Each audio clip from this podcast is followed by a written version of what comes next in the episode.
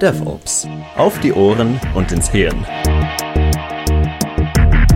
Ein Podcast rund um DevOps. Von Luca Ingianni. Und Dirk Söllner. Hallo und herzlich willkommen zu einer neuen Folge des Podcasts DevOps auf die Ohren und ins Hirn. Gestaltet und produziert von Luca Ingiani und Dirk Söllner. Wir sind DevOps-Trainer und Coaches mit langjähriger Erfahrung. DevOps umfasst für uns beide kulturelle, organisatorische und technische Aspekte. Diese diskutieren wir mit Experten aus der Praxis oder in einer gemeinsamen Folge, ähm, wo nur Luca und ich etwas äh, sprechen. Wir freuen uns heute auf das Thema Gridscales Weg zu Team Topologies. Zu Gast haben wir Felix Kronlage-Dammers. Felix ist COO bei Gridscale und äh, ich glaube, es ist einfach besser, wenn sich Felix gleich selber vorstellt. Felix, bitte sehr. Moin und äh, vielen Dank, Dirk. Moin auch Luca. Ähm, genau, ich freue mich hier zu sein. Zu meiner Person, Felix. Ähm, ich bin äh, seit äh, Herbst 2018 bei Gritzke, bin dort äh, zusammen mit Henrik Hasenkamp in der Geschäftsführung und verantworte dort den technischen Bereich von Gritzke. Der technische Bereich, das bedeutet im Prinzip Produktmanagement, Produktengineering und Betrieb unserer Plattform. Ähm, vielleicht kurz was zu meiner Person. Ähm, ich bin seit Ende der 90er in der Open Source IT-Szene unterwegs, habe 15 Jahre lang die Weidmine, ein Open Source IT-Infrastrukturdienstleister, ursprünglich gegründet und bis Ende 2017 als Geschäftsführer begleitet und hatte dort auch viele Berührungspunkte mit äh, dem Thema DevOps, mit Automatisierung, mit Betrieb von großen Open Source Infrastrukturinstallationen und ähnlichem. Ähm, ich bin ähm, auf relativ vielen Baustellen unterwegs. Ich bin nämlich auch noch im Vorstand der Open Source Business Alliance. Also das Thema Open Source treibt mich weiterhin um und ähm, bin dort viel aktiv. Sehr schön. Jetzt sind wir hier im DevOps-Podcast und du hast ja immer selber auch schon gesagt, dass du dich auch im Thema DevOps ähm, umtreibst. Ähm, wir haben immer sehr viele schöne Definitionen, was DevOps ist. Äh, was ist denn für dich DevOps? Ja, die Frage kommt natürlich äh, nicht ganz überraschend, da ich ja tatsächlich ein Hörer von eurem Podcast auch bin. Und äh, so hatte ich ausgiebig Zeit, mich darauf vorzubereiten. Jetzt könnte ich natürlich mit der der ureigenen, langweiligen, finde ich, Definition der fünf Pfeiler kommen, also CALMS, Culture Automation, Lean, Measurement and Sharing. Ähm, das will ich aber gar nicht. Ähm, für mich ist, ähm, setzt sich DevOps zusammen aus zwei Zitaten, die ich dafür mitgebracht habe. Und äh, das unterschreibt es auch schon ziemlich gut. Das eine Zitat ist äh, von Tim O'Reilly, dem Gründer des O'Reilly Verlags. Create more value than you capture. Und das zweite Zitat ist äh, von einem äh, ehemaligen OpenBSD-Entwickler, Art Grabowski. Only failures make us experts. Und diese zwei Zitate umfassen, also sind für mich im Prinzip zusammen die Symbiose, was für mich DevOps ausmacht. Eben ähm, ein kultureller Mindset, der ähm, sich darüber definiert, dass man aus, aus gemachten Fehlern lernt, diese möglichst iteriert, sodass ein besseres Ergebnis rauskommt. Und ähm, das Bestreben danach ist, Mehrwerte zu erzeugen. Create more value than you capture ist für mich im Prinzip der Inbegriff der Automatisierung. Wenn ich etwas per Hand mache, mache ich es einmalig, vielleicht sehr gut, aber ich habe keinen konstanten Mehrwert geschaffen. Mache ich eine Automatisierung, habe ich einen konstanten Mehrwert geschaffen, auf den andere wieder aufbauen können. So, das wäre jetzt so meine, meine Definition von, von DevOps. Cool. Also ist auf jeden Fall was Neues. Also ähm, äh, auch zwei tolle Zitate mit dabei. Ähm, jetzt haben wir den, äh, den Titel schon angesprochen, Gridscales Weg zu Team Topologies. Du hast ein bisschen was zu Gridscale gesagt. Was macht denn ein COO? Das ist ja deine Position bei Gridscale. Ähm, was macht ein COO bei Gridscale? Was macht Gridscale auch vielleicht im Zusammenhang mit dem, was wir als Thema haben, Team Topologies?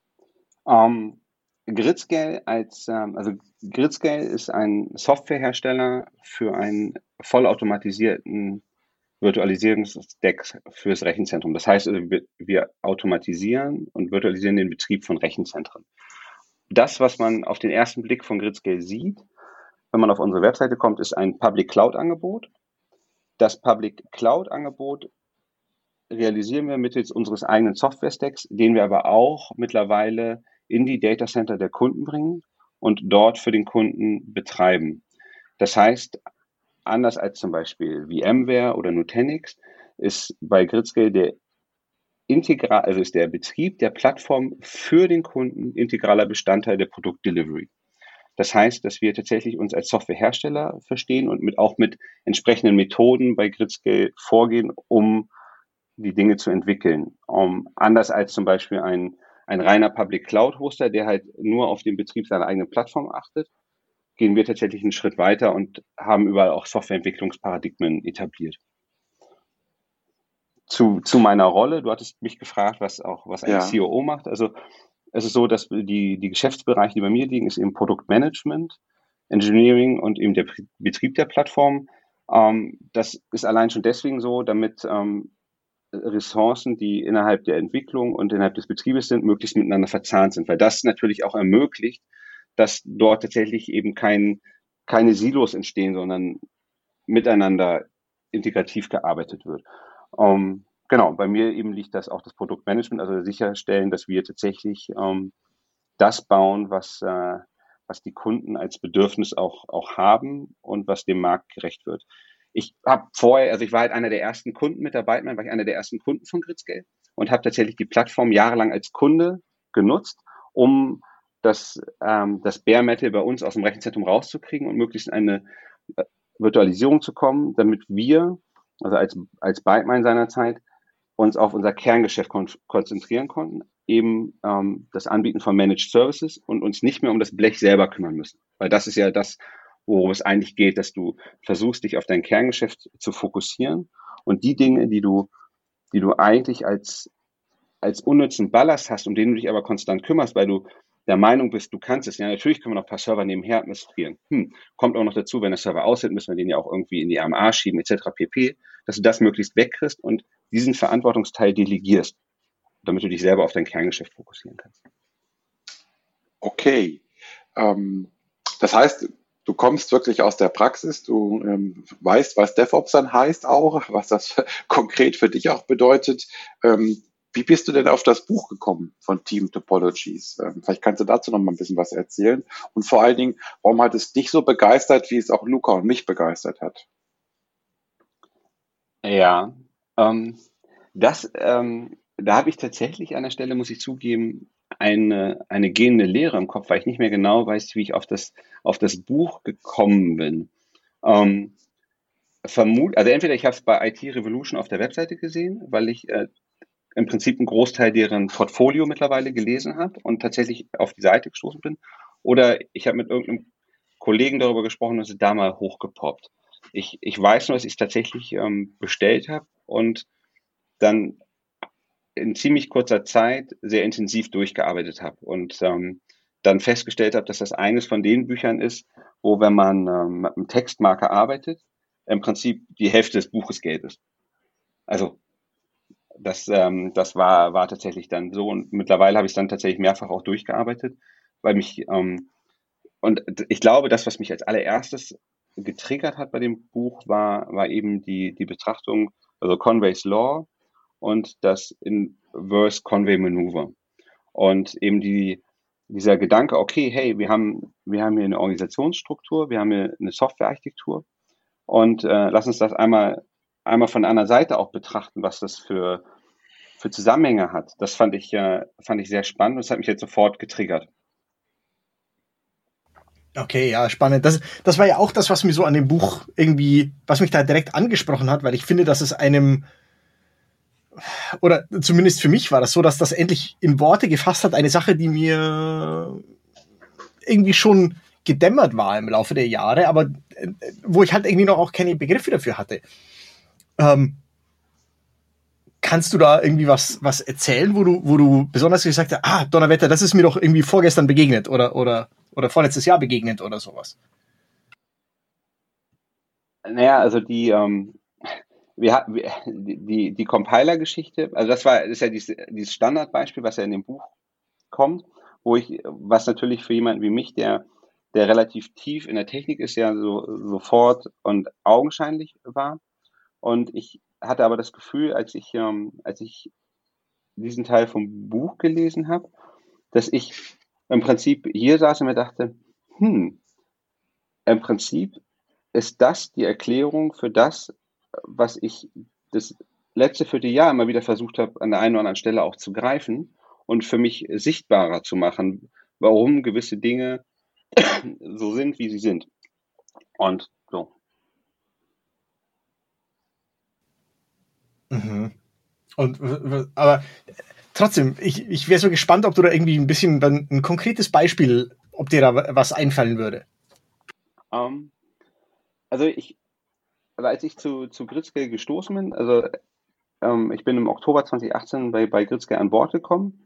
Da, also ich war und ich war Mitarbeiter 21.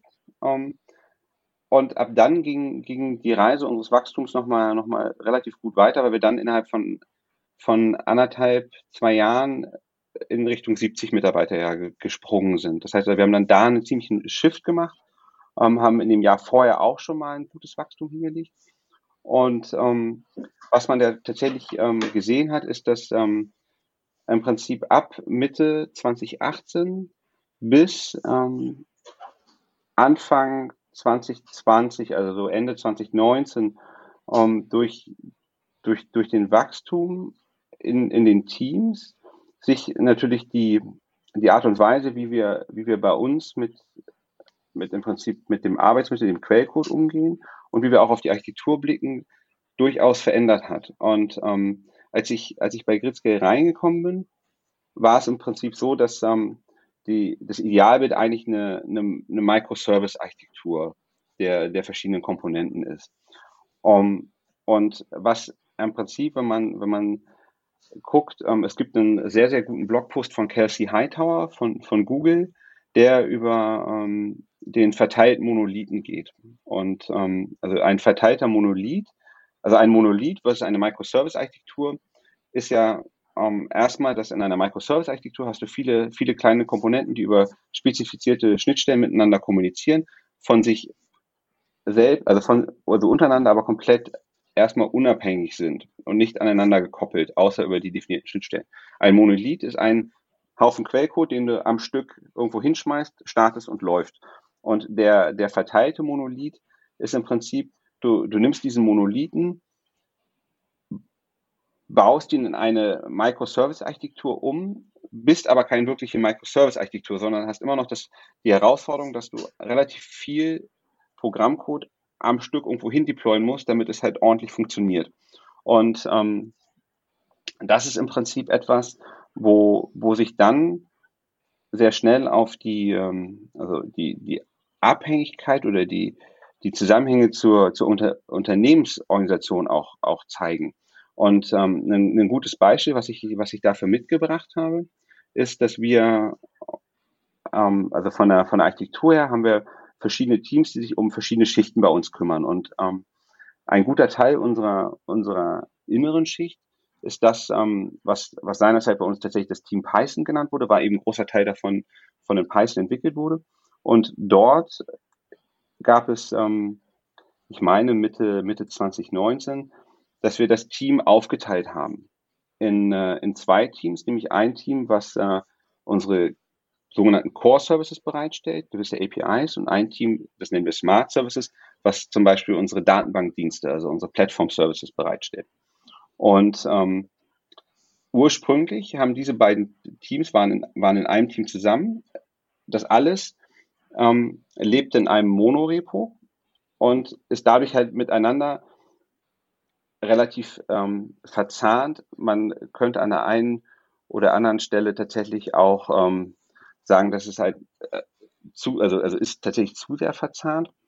Und ja, Dirk?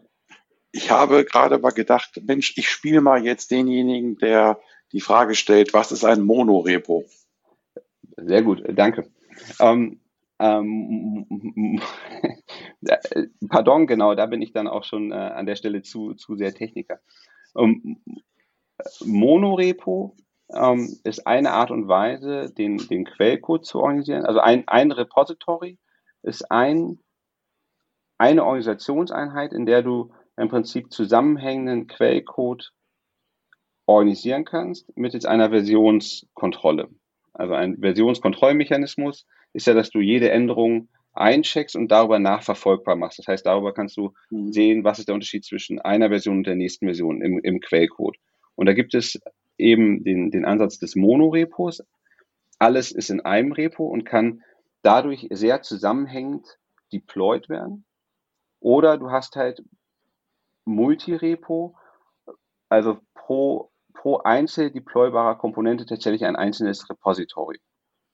Und ähm, wir, wir kamen ursprünglich von einer Multirepo-Welt, sind dann in eine Monorepo-Welt gewechselt und haben tatsächlich mittlerweile festgestellt, dass das, ähm, und das hat sich sehr gut dargestellt anhand äh, dieser Teams, die wir dann wieder aufgeteilt haben, dass uns das an der Stelle tatsächlich auf die Füße fällt, wo, wo man tatsächlich merkt, dass, ähm, dass eben die Organisation und die Organisationseinheiten und das, wie andere Dinge organisiert sind, eben der Quellcode, die Deploy-Mechanismen, CI-CD-Pipelines, Logik, Datenhaltung, dass das alles miteinander zu tun hat und sich auch gegen, gegenseitig tatsächlich sehr bedingt.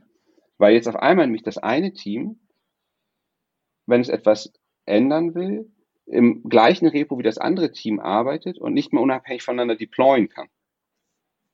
Mhm. Das heißt, das, was, äh, was ja Kernaussage ist oder Kernaussagen von Team Topologies, dass Architektur und Organisation zusammenhängen. Und das habt ihr dann im Prinzip ja auch gemerkt. Das heißt, du hast ja die verschiedenen Schritte, die verschiedenen Wege aufgezeigt. Wenn man jetzt ganz einfach schauen würde, würde man sagen, Monorepo ist gut, Monorepo ist schlecht. Und du würdest jetzt sagen, es kommt darauf an, wie die Organisation drumherum aussieht. Total. Also total mhm. hängt es davon ab, wie die Organisation drumherum aussieht, wie, wie, die, wie die Software an sich strukturiert ist, ob, ob die Software einem ermöglicht, Deployments auch aus einem Monorepo heraus singulär zu machen. Also das ist schon, das ist sehr individuell. Und ähm, tatsächlich ist, ähm, ist das auch eines, glaube ich, der, der heiligen Gral-Themen der letzten Jahre, wo man auch ganz viel äh, im Netz zu findet. Ne? Monorepo oder nicht Monorepo. Ähm, ja, und tatsächlich, also für, für uns ähm, war ganz spannend, weil ich tatsächlich, also kurz nachdem ich, nachdem ich angefangen habe, war eben der Switch auf Monorepo. Das wurde halt auch ne, durchaus ne, ähm, unterschiedlich betrachtet.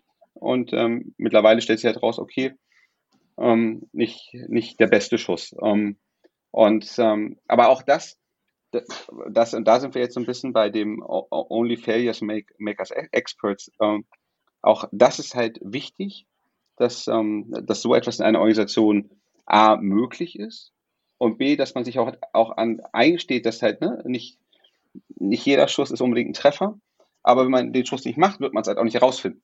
Das heißt also an der einen oder anderen Stelle ist halt auch, auch wichtig, Dinge einfach mal auszuprobieren, ein paar Meter zu laufen und zu gucken, wie weit kommt man damit und nicht sofort die, die, die Idee oder die Diskussion im, im Keim erstickt. Mhm. Würdest du, wenn ich das so höre, und wir haben ja auch ähm, anderweitig Kontakt, wenn ich das so höre, scheint mir Gridscale ein ziemlich modernes Unternehmen zu sein. Das, was du gerade sagst, äh, das ist ja, klingt ja für mich sehr, sehr modern. Fehler machen, aus Fehlern lernen. Ähm, würdest du Gridscale als ein modernes Unternehmen bezeichnen und ist in dem Zuge dann DevOps ähm, vielleicht auch für euch dann ein Selbstläufer? Das erste ja, das zweite nein. Ähm, also, okay. also, ähm, also wir, wir hatten ja im Vorfeld äh, gesagt, ich mache keine Werbung. Ähm, aber tatsächlich muss, also aus, ähm, also eben aus der, mal nicht die technischen Brille, sondern erstmal aus der reinen, aus der reinen Arbeitgeberbrille und da an der Stelle bin ich halt dann in meiner Rolle Arbeitgeber, ähm, ist tatsächlich so, dass das Gridscale ein, äh, ein sehr modernes Unternehmen ist und dass die, die Kultur, die wir, die wir bei Gridscale haben, was, ähm, was das, das Machen das, das Herausfordern von Fehlern extrem, extrem toll ist. Ähm, also wir, wir ermutigen ähm, Mitarbeiter, Dinge auszuprobieren. Ähm, das, das häufig halt zitierte ist dies Fail fast, learn fast. Ich, ich finde ich mag den Satz gar nicht so sehr, sondern ich finde es einfach wichtig, dass, dass Mitarbeiter in, in, allen, in allen Bereichen einfach die Chance haben, Sachen auszuprobieren eben ein paar Meter zu laufen und es dann tatsächlich auch eben eigentlich kein, kein krasser Fauxpas ist, wenn es halt nicht, nicht funktioniert, sondern das einfach, hey, gucken wir uns an, ziehen Learning raus und dann laufen wir weiter. Und, und so ist halt unsere, unsere Kultur, insbesondere weil wir halt auch ein, ein Plattformbetreiber natürlich sind, ist halt so, ne, es gibt in, in jedem technischen System gibt es Fehler.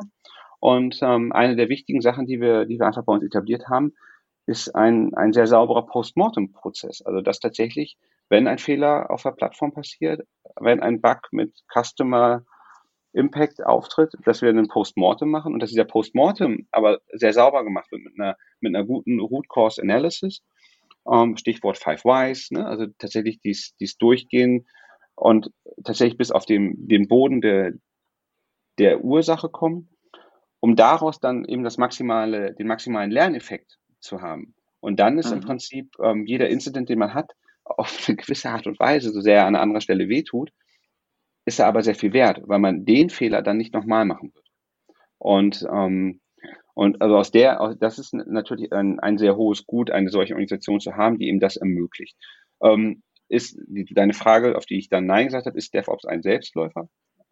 Nein. Ähm, und also ich, kann, ich kann dir nicht mal genau sagen, warum eigentlich nicht. Ich, ich stelle jetzt einfach mal die, die These auf, und da könnt ihr gerne mir jetzt widersprechen. Ich glaube, es wird kaum eine Organisation geben, wo DevOps tatsächlich ein Selbstläufer ist. Einfach, du, du sagst ja nicht, oh, wir machen DevOps.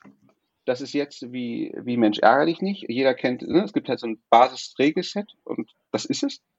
Sondern du bringst äh, fünf oder zehn, zwanzig Menschen zusammen und guckst dir an, okay, wir sind hier, wir wollen da hinten hin und wie schaffen wir das? Und dann hast du auf diesem, auf, wenn du sagst, okay, ich entscheide mich für, für ein Werkzeug, was ich einsetze, das Werkzeug könnte zum Beispiel sein eine DevOps Methodik oder ein DevOps Mindset, lassen, sagen wir mal ein DevOps Mindset, dann werden die 15 oder 20 Menschen ja immer noch teilweise unterschiedliche Dinge darüber verstehen.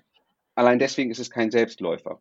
Und das heißt, da hast du dann natürlich das, was ja elementar wichtig ist, damit man überhaupt vorwärts kommt, nämlich ähm, eine gewisse, gewisse Reibung aneinander. Also deswegen, ne, also Konflikte sind ja wichtig, weil sonst kommt man ja nicht vorwärts. Ähm, es ja mal, geht ja immer nur darum, wie man diese Konflikte dann auch hat. Und, ähm, und da, da ist, glaube ich, dann, äh, also ist, glaube ich, selten ein wirklicher Selbstläufer. Aber ihr könnt mir gerne widersprechen. Also ihr, ihr seid die, die ja in ganz viele Unternehmen reingucken und es, es dort sehen. Ähm, naja, wenn wir jetzt hier der Verkäufer wären unserer Trainingsangebote, dann würden wir sagen, bucht Mit Training euch ist bei uns. ein Selbstläufer? Ja, ja, nein. Aber nein, der, der Podcast, äh, der soll ja wirklich die Wahrheit berichten und ähm, soll wirklich authentisch sein. Also insofern ähm, ist das für mich nachvollziehbar. Also ich sehe das auch. Ähm, ist auch mal die Frage, was ist DevOps? Also ich habe so einen Kontakt vor Augen von ähm, jemandem, der aus der ganz klassischen Welt kommt und der hat sich jahrelang gegen meine Versuche gesperrt, ihm so ein bisschen ähm, zu unterstützen mit Agilität, mit DevOps. Und dann war, ähm, hatten wir so ein halbes Jahr Funkstelle und dann haben wir telefoniert und meinte, hey, wir machen jetzt auch DevOps. Ja, und da habe ich sofort gewusst, die machen nicht DevOps, weil das kann nicht sein, dass dieser Wechsel dann vom halben Jahr äh, stattfindet. Ähm, aber auch das, was du sagtest, zurückgezogen. Du hast ja eben gesagt, äh, es ist kein Selbstläufer.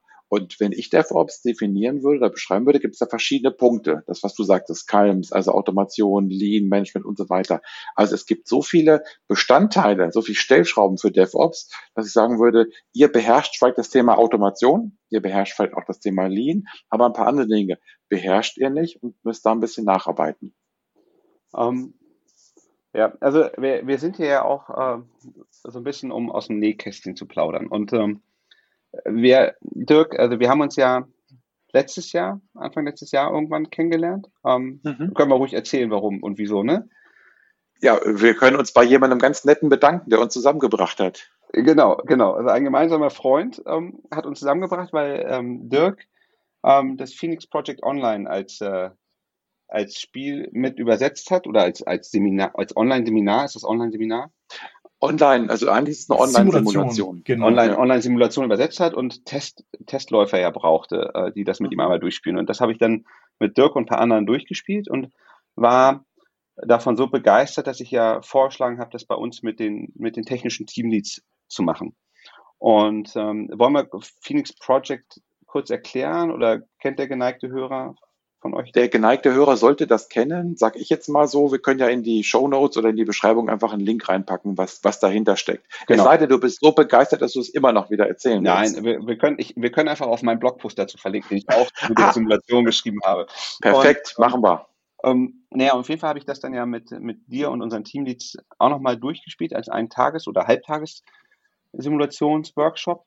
Und ähm, also du wirst dich ja auch, auch daran erinnern, dass, ähm, dass da bei uns auch Leute dabei waren, die gesagt haben, puh, wow, das ist, ähm, das ist ja mal was. Und tatsächlich hat das hier und dort auch nochmal ähm, einfach den wirklich, glaube ich, den Blick geschärft, beziehungsweise die, die Blickrichtung verändert oder einen anderen Blickwinkel ermöglicht. Und ähm, also, ne, also Stichwort zum Beispiel, du hast gesagt, Automatisierung. Automatisierung ist klar, haben wir einen, einen sehr starken Fokus drauf. Ähm, wo wir aber auch tatsächlich hinwandern, ist, dass wir tatsächlich die Möglichkeit haben, x-mal am Tag unseren kompletten Stack im Prinzip zu deployen. Und ähm, so einen kompletten Stack x-mal am Tag deployfähig zu machen, das ist halt auch, auch ein Stück Weg. Und da sind zum Beispiel Sachen, die dann schon immer in der Praxis wieder auftauchen, mhm. wo wo klar ist, okay, ähm, da sind wir halt, äh, machen wir gut Wegstrecke, aber ähm, da ist halt auch noch was. Mhm. Ja, okay. Also, ich möchte da eine Sache aufgreifen, die du, die du vorhin gesagt hast, als es ging um die Schwierigkeiten von DevOps. Ich glaube, dass DevOps deswegen kein Selbstläufer ist und deswegen nicht nur sich schwierig anfühlt, sondern auch tatsächlich ehrlich schwierig ist, weil es nicht davor zurückschreckt, ähm, sich auch um die, um die menschlichen Seiten dieser ganzen technologischen Entwicklungen zu kümmern, die wir, mit denen wir uns befassen. Es geht eben nicht nur um Monorepos, sondern es geht immer auch um die Leute, die die Monorepos irgendwie benutzen und betreiben. Und es geht nicht nur um eine CI-Pipeline, sondern es geht auch um die Leute, die eine CI-Pipeline benutzen und, und Feedback von dieser CI-Pipeline bekommen und so weiter. Ja, richtig. Ähm, das, ähm, das führt mich natürlich, ähm, wo du, wo du den, den Fokus nochmal auf, auf die Menschen auch bringst, ähm, zu einer Sache, ähm, die, die natürlich auf der, auf dieser Wegstrecke, also ich bin jetzt ja seit, seit 2018 bei Gridscale dabei. Gridscale wurde 2014 gegründet, 2015 Markteintritt. Das heißt also, da waren vorher schon ein paar Jahre vorher, wo viel passiert ist.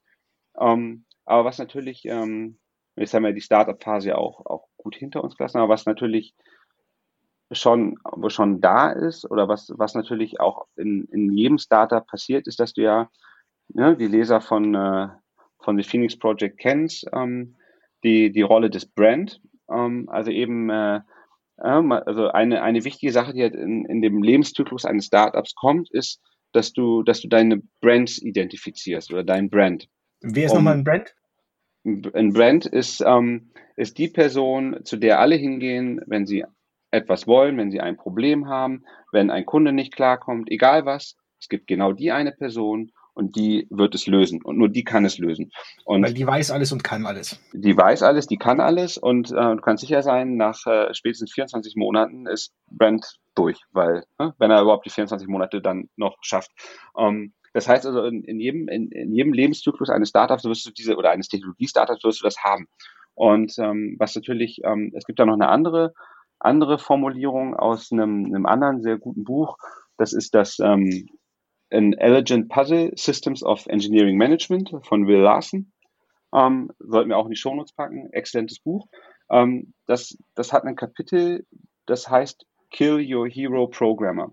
Und da geht es halt auch genau darum, dass du dass es wichtig ist, dass man auf, auf dieser Reise, wenn man ein, ein skalierendes, wachsendes Unternehmen aufbauen will, dass es wichtig ist, dass du verschiedene Leute in, ihren, in ihrer Entwicklung förderst und aber auch sicherstellst, dass sie, dass du eben nicht nur diesen ein oder zwei Hero-Programmer hast, weil das im Prinzip zwar an der einen Stelle sehr viel Geschwindigkeit erzeugt, die Organisation drumherum aber lähmt. Weil wenn der eine Hero-Programmer komplett voranprescht, dann hat der Rest der Organisation drumherum überhaupt keine Chance, hinterherzukommen oder gemeinsam an einer Architektur zu arbeiten, etc. pp. Und ähm, Genau, also das, ne, das sind halt schon Herausforderungen, die, ähm, die ich denke mal jedes Startup kennen wird, die dann irgendwann Geschwindigkeit aufnehmen, weil es natürlich es ist es ist extrem verlockend, äh, jemanden wie Brent immer wieder anzusprechen, weil das, der, das ist ja die instantane Gratifikation für dich, wenn du weißt, ich gehe dahin, der löst mein Problem. Aber es ist halt sehr kurzfristig dann gedacht. Um, ähm, aber ist nichtsdestoweniger ist es verlockend, gerade wenn du, mhm. wenn du im Prinzip Dinge sehr schnell erreichen willst. Und da ist es wichtig, dass man, glaube ich, am gewissen Punkt erkennt, okay, jetzt sind wir an dem Punkt, wo es wichtiger ist, mittelfristiger und nicht mehr diesen kurzfristigen Blick zu haben und dann zu schauen, dass man eben Brennt, Brennt identifiziert und ermöglicht, in eine andere Rolle zu wechseln und das Wissen dann tatsächlich weiter zu verteilen. Okay. Ähm, wir haben ja im Titel Team Topologies drin. Jetzt hast du viele tolle Sachen erzählt, die aber nicht alle sich auf Team Topologies beziehen, wenn ich es im Prinzip so einschätze. Ähm, können wir noch mal ein bisschen auf ein paar Begriffe eingehen? Ich habe zum Beispiel hast du vorhin was von dem Reverse Convex Maneuver erzählt. Ich glaube, das wäre noch mal interessant, was du da ähm, bei Gridscale erlebt hast dazu. Ja, ähm, tatsächlich, ähm, als ich mich äh, näher mit, mit der Thematik äh, Conway's Law, Re äh, Reverse Conway oder Inverse Conway Maneuver beschäftigt habe, ich dann tatsächlich ähm, mich, mich hier mal an, an, an den Schreibtisch gesetzt und mich dann mit ein paar Kollegen dazu unterhalten und tatsächlich angefangen, ähm, unsere mittlerweile ja tatsächlich auch verhältnismäßig komplexe Architektur einfach tatsächlich mal, mal aufzumalen. Und ähm, der, der erste Schritt, den ich tatsächlich gemacht habe, war, dass ich ähm, von den ähm, von den technischen Teams, die wir haben, jedes, jedes Team gebeten habe, dass sie mal aus ihrer Sicht die Architektur aufmalen. Also tatsächlich, ähm, also wir haben ja, wir haben im Prinzip einen, kann ich auch kurz jetzt einmal, einmal darauf eingehen, damit man so ein bisschen, bisschen greifbar hat. Also wir haben eben die, diese Core Services, die ich vorhin schon genannt habe, die APIs bereitstellen.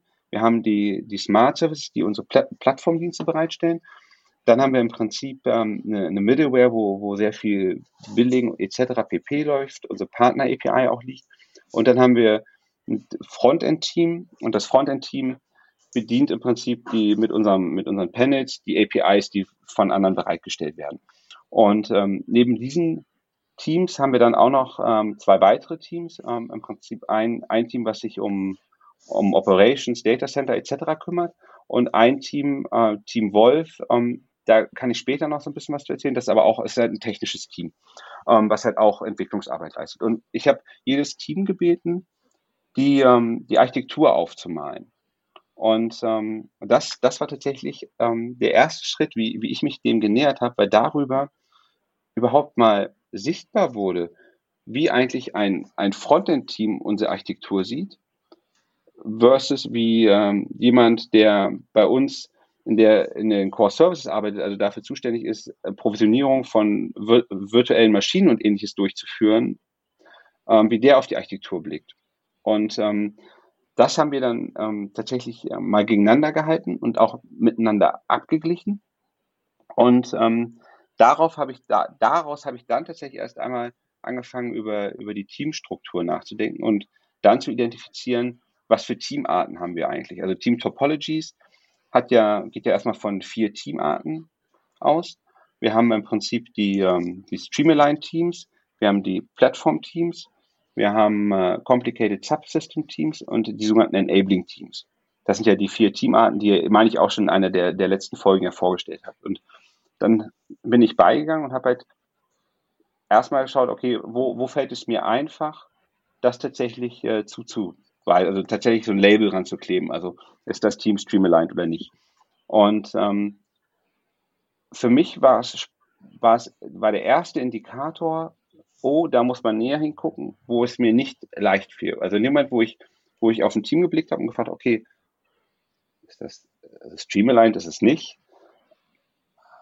Plattform, ja, wäre schön, aber auch nicht. Okay, aber was, Complicated Subsystem Team? Nee, auch nicht. Und da war dann klar, okay, da muss man dann vielleicht mal genauer schauen. Und das war dann tatsächlich an der Stelle, wo ähm, ja, also ich bezeichne ja gerne ähm, Team Topologies tatsächlich als, als Framework oder als Werkzeug, wo, wo tatsächlich dann das Team Topologies eben wie so ein, wie so ein Werkzeugkasten zum Einsatz kommt, um, um damit eher einfach dann auch erstmal zu helfen, Sachen sichtbarer zu machen und greifbar zu machen, dass man da eventuell weiter reinschaut. Und ein Verständnis dafür zu entwickeln. Du hast ja im Prinzip genau diese vier Teamarten genommen und hast geguckt, ist das so eins? Also ist das Team eins dieser vier Teamarten? Plus natürlich, dass ähm, das Team Topologies ja auch ein, ein Verständnis davon hat, wie welche Teams miteinander interagieren, also zusammenarbeiten. Und ähm, wenn, wenn man das dann gegeneinander hält und feststellt, hm, das passt aber eventuell gar nicht zu dem, was, was in der Realität stattfindet oder wie, wie die Realität aussieht, ist das auch natürlich ein, ein Indikator, dass man da einfach mal näher reinschaut. Ähm, ja, aber das ist, das ist, da sagst du so im, im Vorbeigehen ganz irgendwie lässig eine ganz, ganz wichtige Sache, nämlich etwas, was, glaube ich, viel zu häufig ausbleibt, dass die Leute dann, ne, so wie du das jetzt gemacht hast, sich irgendwie so ihre Teams zurechtlegen und sagen, ja, das da, ist das jetzt ein Streamline-Team oder, oder nicht oder so. Und es gibt ganz viele, die dann einfach, glaube ich, dabei verharren und sagen so, das muss jetzt irgendwie in dieses Schema reingepresst werden. Das ist das Team, das ich habe wird schon Streamline sein, ne? Aber was du gemacht hast, ist, ist eben genau das, das ganz Tolle dabei, nämlich zu fragen, so Moment, wenn mir das schwer fällt, dann sagt mir das was. Dann, ne, wenn, wenn der Schuh drückt, dann, dann ist es wohl nicht der richtige. Und das ist nicht zu unterschätzen, glaube ich. Genau, und ähm, ich hatte ja gerade schon ähm, eins, Einzelteams erwähnt, äh, wo ich sagte, da, da kann ich dann noch mal was zu sagen, das Team Wolf. Ähm, das Team Wolf, als wir das also ursprünglich aufgemacht haben, das Team. Ähm, also das war eine, es entsprang einer, einem, einer Diskussion, die ich mit einem, mit einem Freund aus der Schweiz hatte. Und wir saßen äh, in einem Hotel in Berlin zusammen und haben uns so ein bisschen über eben Unternehmensorganisation, Struktur etc. pp. unterhalten. Und ähm, das Resümee daraus war, dass wir im Prinzip beide sagten, eigentlich braucht jedes technische Unternehmen braucht ein Team Wolf. Ein Team Wolf, benannt nach Vincent Wolf aus Pulp Fiction, dem Problemlöser, ähm, wo, wo klar ist, okay, dieses Team, das löst einfach nur Probleme.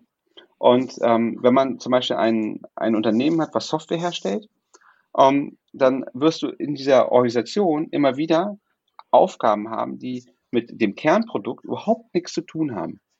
Scrape mir mal bitte die Daten von diesen Webseiten oder transformiere mir diese Daten von A nach B oder schau doch mal, ob du nicht ähm, in der Datenbank äh, paar Queries machen kannst, dass wir paar Analysen fahren können. Also Aufgaben, die zwar in den, in den Kosmos des, des Unternehmens passen, die aber eben nicht zur Kernproduktentwicklung gehören. Und was ja dann passiert ist, dass du zu einem Produktentwickler gehst und sagst, hey, du machst ja eh gerade an der Datenbank rum, kannst du mir auch nochmal die drei Queries schreiben? Oder kannst du mir nochmal das analysieren? Oh, oh, du kannst die Programmiersprache XY, scrape mir doch mal die Webseite da. Ähm, und damit findet aber ja eine Defokussierung statt. Das heißt also, im Prinzip Entwickler, die am Kernprodukt arbeiten, werden defokussiert. Und das ist ja das eines der, der Sachen, die dazu, dafür Sorge tragen, dass Entwicklungsprozesse dann langsamer werden, weil Leute ständig defokussiert werden. Und ein solches Problemlöser-Team, die Idee ist, dass dabei dann eigentlich dort Sachen landen, die sonst andere defokussieren würden.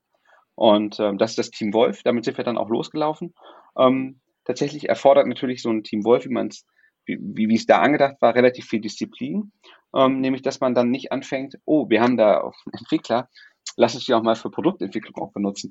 Ähm, und das ist natürlich was, wo, wo wir, ähm, wo man dann auch sich selber gegenüber, glaube ich, an der einen oder anderen Stelle dann ehrlich sein muss, wo man tatsächlich dann ähm, durchaus aus dem aus dem im Alltag dann eventuell, wenn man nicht ganz so konsequent ist, durchaus da dann, ne? Durchaus dann auch mal reingeht und daraus äh, Produktentwicklung herausmachen lässt. Oder also bei uns ist zum Beispiel das Team Wolf, äh, sind die, die unser Ökosystem bauen, also Terraform-Provider oder unser Go SDK und andere Libraries werden halt dort gebaut. Das sind wichtige Teile, aber halt eben nicht Kernbestandteil der Produktentwicklung. Ja, das finde ich spannend. Das ist, das ist auch so ein, so ein Team, von dem ich das Gefühl habe, es, es sollte existieren, aber Genau. Das ist so, so ein Kunstgriff, den, glaube ich, viele, den, den Schritt gehen viele, glaube ich, nicht. Sondern sie verharren dann in dem, was du beschrieben hast. Ja, genau. Und jetzt äh, nehmen wir mal, ähm, jetzt nehmen wir nochmal Team Topologies. Und jetzt kannst du, Luca, mir mal sagen, wo bei den Team Topologies passt dieses Team rein? Es ist nicht, es, es ist nicht stream-aligned. Es ist keine Plattform. Also es, baut ja keine, keine, ist ja nicht X as a Service, außer mhm. vielleicht Human Resource X as a Service, äh, also Human Resource as a Service.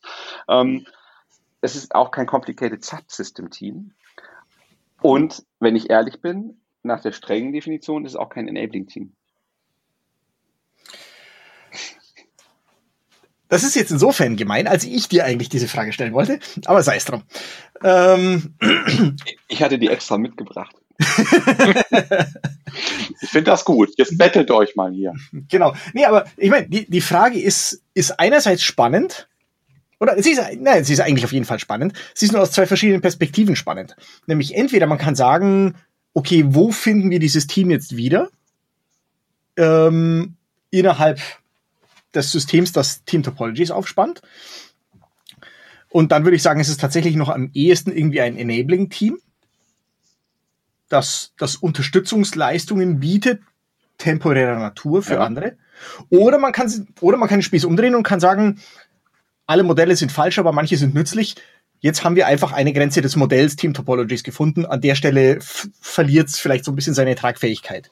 Also da, das, ist ja, so das ist ja tatsächlich, ähm, also das wäre eh immer das, wozu ich tendieren würde, weil ich, ähm, ich bin ja nicht so der Fan von Dogmatismus.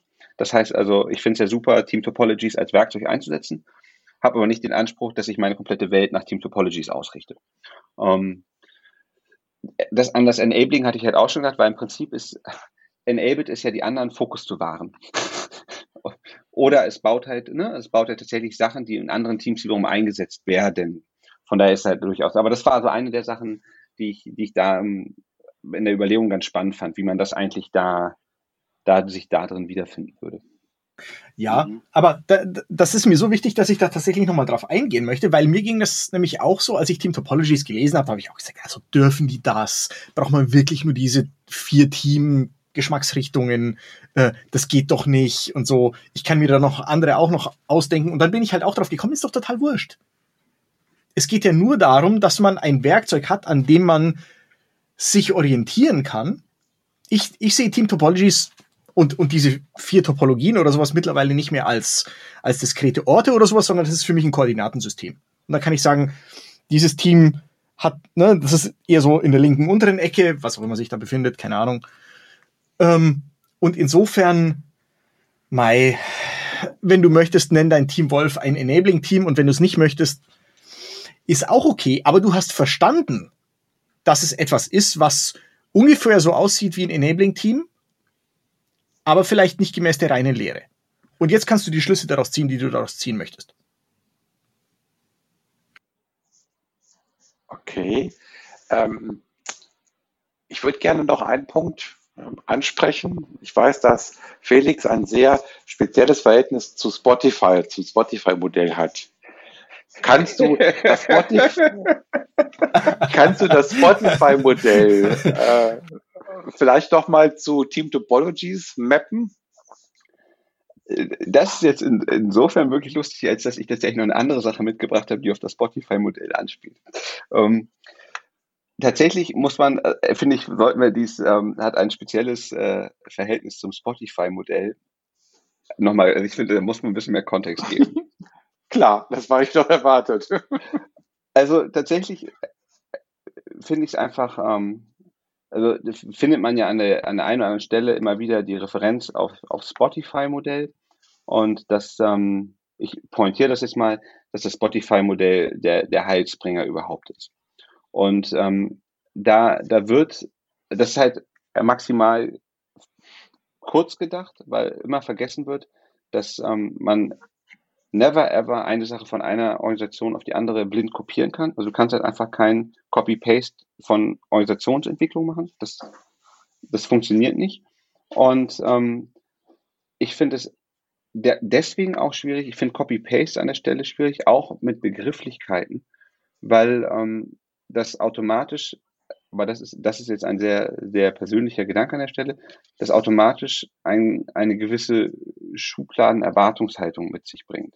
Und ähm, ich finde es wichtig, dass man nicht einfach nur sagt, oh ja, wir machen jetzt äh, Tribes und Guilds und Squads, sondern ähm, dass man sich tatsächlich überlegt, was, was wollen wir eigentlich bezwecken und was ist das Ziel und ähm, sich dann das überlegt. Ähm, so, das, das einfach nur so als Kontext dazu. Also es ist nicht so, dass ich dass ich äh, glaube, dass das, was Spotify da gemacht hat, Käse ist, sondern ich glaube, für Spotify ist das ein, ein sicherlich sehr gutes Modell. Interessant finde ich tatsächlich die, wenn man mal so ein bisschen weiter guckt, was da doch für kontroverse Dinge, also Berichterstattung und Blogposts und Erfahrungsposts zu gibt, weil es halt auch nicht, also es ist ja nur eine Momentanaufnahme gewesen. Und auch Spotify hat sich weiterentwickelt und auch das muss man da immer, immer bedenken. Und also ich meine, wenn man, wenn man sich anguckt, wie, wie diese, also wie eine Organisation wie Spotify wächst, da hast du ja im Prinzip konstant einfach Änderungen. Das heißt, da kannst du gar nicht sagen, das ist das Modell und das funktioniert auf x Jahre. So. Ähm, zu ähm, tatsächlich zu ähm, Team Topologies ähm, ist es ja so, dass wenn man sich ähm, bei das Spotify-Modell anschaut und ähm, sowas wie den, den Tribe oder die Guild hat, was ja im Prinzip fachliche Zusammenschlüsse sind, ähm, dann habe ich zum Beispiel für mich die Frage, mir die Frage gestellt, kann ein Tribe ein complicated, complicated Subsystem Team darstellen? Also kann man in seiner Organisation, wenn man, wenn man, man hat, nehmen wir mal einfach mal an, du hast fünf Stream-Aligned Teams und ähm, über diese fünf Stream-Aligned Teams könntest du ja im Prinzip etwas wie ein Tribe bauen, nämlich äh, aus jedem dieser fünf Stream-Aligned Teams nimmst du die Leute, die sich mit den Datenbankservern beschäftigen packst die in ein Tribe und wäre das dann ein Complicated Subsystem Team? Das ist was, wo, wo ich tatsächlich äh, im Augenblick auch gedanklich noch hänge, ähm, weil man mich sonst durchaus sagen kann, wenn, also wenn, wenn sowas funktioniert und auch tatsächlich ähm, gut funktioniert, dass du halt tatsächlich sagen kannst, okay, hey, die ganzen Leute, die ähm, sich sonst um die Datenbank-Server kümmern, die wollen wir ja nicht alle, wir wollen ja kein Datenbank-Administratoren-Team, sondern wir wollen halt die Streamline-Teams haben, wo zum Beispiel überall Leute drin sind, die von Datenbanken Ahnung haben. Aber die können dann halt eben diesen Interessens, also diesen fachlichen Interessensverbund, nämlich Datenbankserver, als Tribe bilden, was ein Complicated Subsystem-Team wäre. Mhm. War das, okay. Konnte man dem folgen? Also, ich, also äh, ich, ich konnte ja. Ihm, ich konnte ihm folgen, aber ich konnte ihm nicht zustimmen.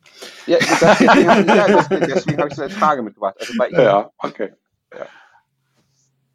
Genau, weil, ähm, sag, sagen wir es mal so, ich glaube, das war nicht das, was Spotify sich unter einem Tribe vorgestellt hat. Sondern, was hat sich Spotify unter einem Tribe vorgestellt? Sondern die, die, ich sage jetzt mal, die kleinste Organisationseinheit, in der Leute aufgehängt sind, die heißt dann bei Spotify ein Squad. Das ist dann halt irgendwie einfach nur ein Team, ne? So Zock. Zum genau. Beispiel ein Complicated Subsystem Team oder sowas. Genau. Und Leute mit derselben F Funktion innerhalb verschiedener Squads sind in einem ja. Tribe drin. Das heißt, genau. ein, ein, Tribe ist sozusagen per Definition orthogonal zu einem Squad. Genau. Äh, stopp. Ja. Kann es sein, dass ihr ähm, Tribe falsch interpretiert? Für mich sind das die Chapter. Weil ich, oder du hast, ich habe falsch verstanden. Nee, nee, nee, nee, du hast recht. Ich bringe die auch immer übers Kreuz. Ähm, okay, also die, die Squads sind im Tribe und dann habe ich die Chapter, die entsprechend so orthogonal genau. darüber gehen. Genau. Okay. Dirk hat völlig recht. Also lass es uns noch mal kurz ja. zusammenfassen, damit wir auch unsere Hörer maximal verwirren. genau, sehr gut. Genau. Also Squads sind, ne, sind kleine Einheiten, sagen wir mal nicht mehr als zehn Leute, einfach nur ein anderes Wort für Team. Wenn du die zu größeren Organisationseinheiten zusammenfassen willst, heißen die bei Spotify Tribes. Ja, richtig, ja, so. Ja. Genau. Und dann, und dann hast du zwischen, zwischen den Squads innerhalb eines, eines Tribes hast du, hast du Chapter, die nach Funktionen gegliedert sind. Du hast einen, keine Ahnung, Product Owner Chapter und du hast ein, was weiß denn ich, Python Entwickler Chapter und was dir halt sonst noch so einfällt. Und insofern kann ich mir schon vorstellen, dass es in, in einem Complicated Subsystem Team von Python Entwicklern wimmelt aus irgendeinem Grund. Aber das ist halt trotzdem kein, kein Chapter. Ein Chapter soll ja eine Möglichkeit schaffen, damit zwischen verschiedenen Squads ein, ein Austausch stattfinden kann, dass die sich abstimmen können, dass die Wissen teilen können und so fort. Dass die zum Beispiel gemeinsam definieren, wie aber gewisse Sachen in der Datenbank-Server-Architektur stattfinden. Zum Beispiel, ja. Genau. genau. Und da, genau, also, ne, also die, die, sie stimmen sich darüber ab, wie gewisse Sachen in der Datenbank-Server-Architektur stattfinden. Um, und sind auch die, die ja per se dann den, die meiste Ahnung von den Datenbanken Banken im Unternehmen haben. Mhm. Und da habe ich, da, da wäre die Frage, ob das nicht dann sie automatisch damit dann auch die Owner von diesem complicated Subsystem der Datenbankserver sind. Nee, sondern die Idee hinter einem, hinter einem Chapter, so wie ich das Spotify-Modell verstehe. Ja, ne? ich, ich meine, wir können genau. es ja von ja, Spotify ja. lösen. Die Frage mhm. ist aber, ob man eben ein, ob man, wenn man Streamline-Teams hat, mhm. ob man eben über die, über das Identifizieren von verschiedenen Fachspezifika, eben zum Beispiel mhm. Datenbank-Server-Menschen, mhm. ähm, dann tatsächlich dort eine Gruppierung schaffen kann, die in einem zusätzlich sozusagen über diesen Interessensverbund auch die Rolle eines Complicated Subsystem Teams erfüllen? Ähm, ja, das könnte sein, aber die, die Idee hin, hinter einem Chapter wiederum ist ja, das ist eben genau kein separates Team, das ist kein Squad, sondern die sind weiterhin ganz klar ihrem Squad zugeordnet, die sind genau. dem verpflichtet, die arbeiten für dieses Squad und haben halt na, und, und reden ab und zu mal mit ihren Kollegen. So muss man es sehen. Das ist kein, kein Team. Das ist, ich, ich stimme dir zu, das ist das, was häufig in der Praxis passiert. Das sind die berühmten Shadow Org Charts, dass du, dass du plötzlich geheime Teams hast, die sich da irgendwie gebildet haben aus Notwendigkeiten heraus. Genau, und jetzt, jetzt haben wir aber die Chance, mhm. dass wir eben mhm. diesen Shadow Org Chart, Chart verlassen und sagen, wir, nehmen, wir machen es nochmal an einem, an einem anderen Beispiel. Ähm, wir nehmen jetzt mal nicht die Datenbankserver, ähm, sondern wir nehmen ähm, ähm, das Thema Open Source. Das heißt also, du hast ähm, in deinem Unternehmen wiederum fünf Streamline Teams oder zehn oder was auch immer. Und im Prinzip ist so, dass aus jedem dieser Teams potenziell Sachen rausfallen, die, ähm, die entweder für, für Open Source fähig wären, würdig wären, die mit der Open Source Community agieren oder wie auch immer. Du hast aber nur eine relativ kleine Zahl an Leuten, die tatsächlich ähm, den Erfahrungsschatz haben, wie man mit einer Open Source Community interagiert. Und die hast du aber verteilt auf deine, deine Streamline Teams.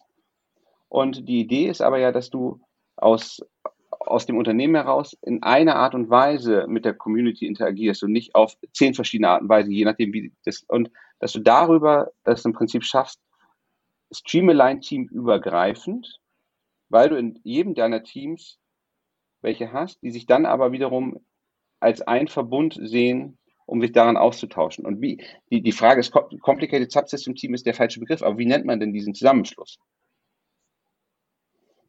Um eben nicht diesen Shadow Org Chart zu haben und zu sagen, ne, das ist halt irgendwas, was sich implizit bildet, sondern um es explizit zu machen.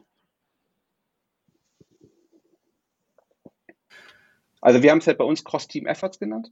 Mhm. Um, also ähm, wir haben halt zum Beispiel um, ein API-Cross-Team, wo halt aus jedem Team, was APIs baut, Leute drin sind, die sich darum kümmern, dass wir halt einen Standardweg haben, wie bei uns APIs auszusehen haben.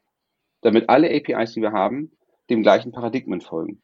Wir haben ähm, ein CI-CD-Cross-Team. Wir haben es bei uns halt Cross-Team genannt, dass wir einfach Cross-Team-Effort sagen, wo im Prinzip jedes Team die Leute hinschickt, die in dem Teil wirklich Clou haben, damit sich dort dann alle gut austauschen und die Ergebnisse wieder in die Teams zurückfließen können, damit dieser Informationsfluss gewährleistet ist, damit eben nicht du ne, pro Team, jeder macht so seine CI-Pipelines und dann hast du am Ende irgendwie zehn unterschiedliche Art und Weisen, wie im Unternehmen CI-CD-Pipelines gebaut werden. Was ja im Prinzip, das will ja keiner. Das ist ja so. Ähm, Habe ich dich jetzt komplett verwirrt, Luca? Nein, aber ich bin mir momentan noch so ein bisschen unschlüssig, wie da die richtige Antwort aussieht, weil wir jetzt dann in, in irgendwelche ganz vertrackten Nuancen rein, reinwandern und ich glaube, wir verwirren dann unsere Hörer zu sehr. Das ist okay. die Gefahr, die ich sehe. Ja, okay. Ja, aber also tatsächlich, aber tatsächlich ist, glaube mhm. ich, und ähm, das ist um an der Stelle vielleicht die, die Kurve zu kriegen. Ähm, ich glaube, man, man wird irgendwo immer diese Nuancen dann haben.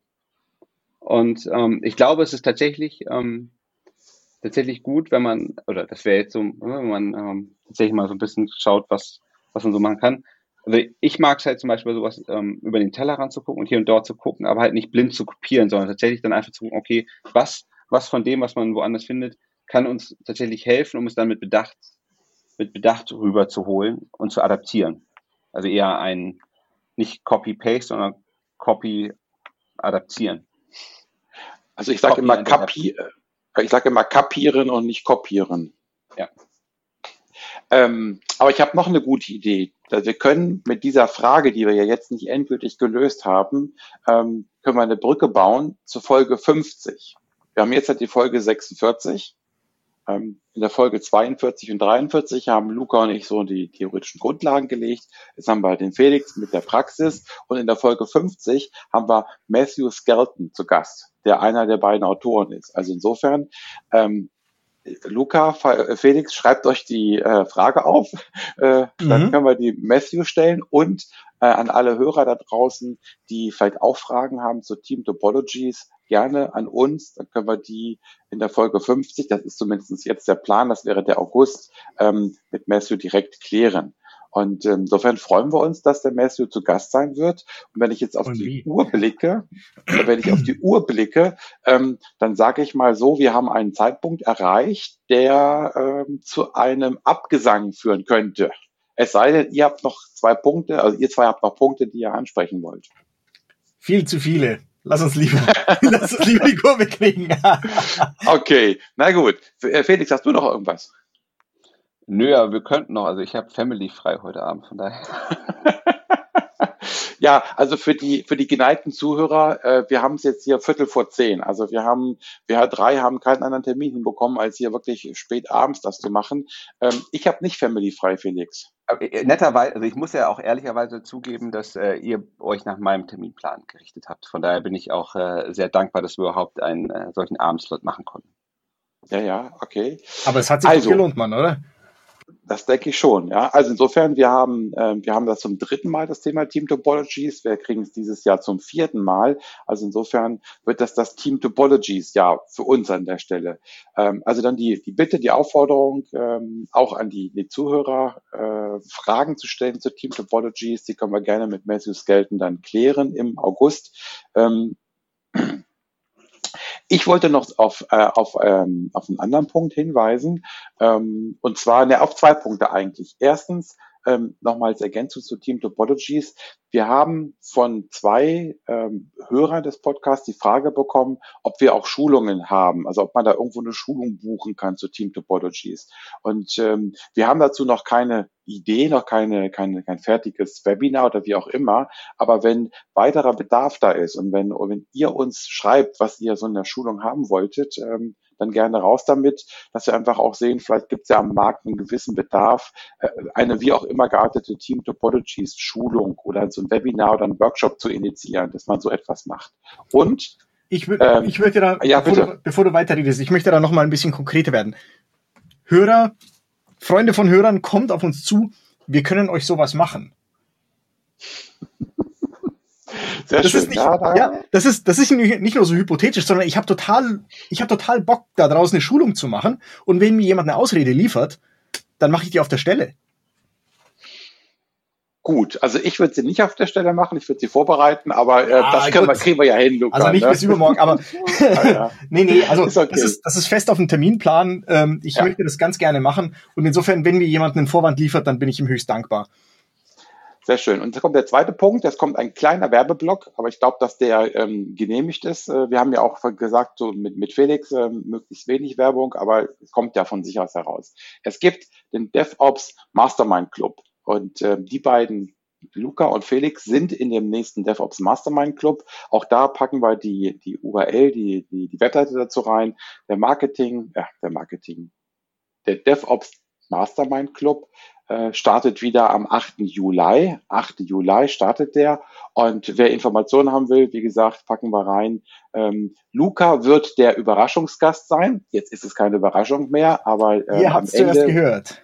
am Ende vom Mastermind Club gibt es immer so eine Überraschung oder einen Gast, der als Überraschung da ist, zu einem Thema, was ich mit dem Gast vorbereite. Und einer der Mitglieder im DevOps Mastermind Club ist Felix. Also wem Felix mit seiner Art und mit seiner Fachkompetenz sehr gefallen hat, der kann ihn gerne wiedersehen. Er muss einfach nur in den Mastermind Club kommen.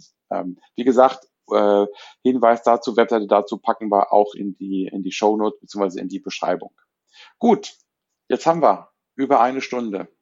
Gibt es noch irgendwas, was ihr beide sagen wollt? Ansonsten würde ich sagen, vielen Dank fürs Zuhören. Vielen Dank, Luca, für die Begleitung und vor allen Dingen dir, Felix, vielen Dank, dass du uns hier eine, eine Stunde deiner Zeit geschenkt hast.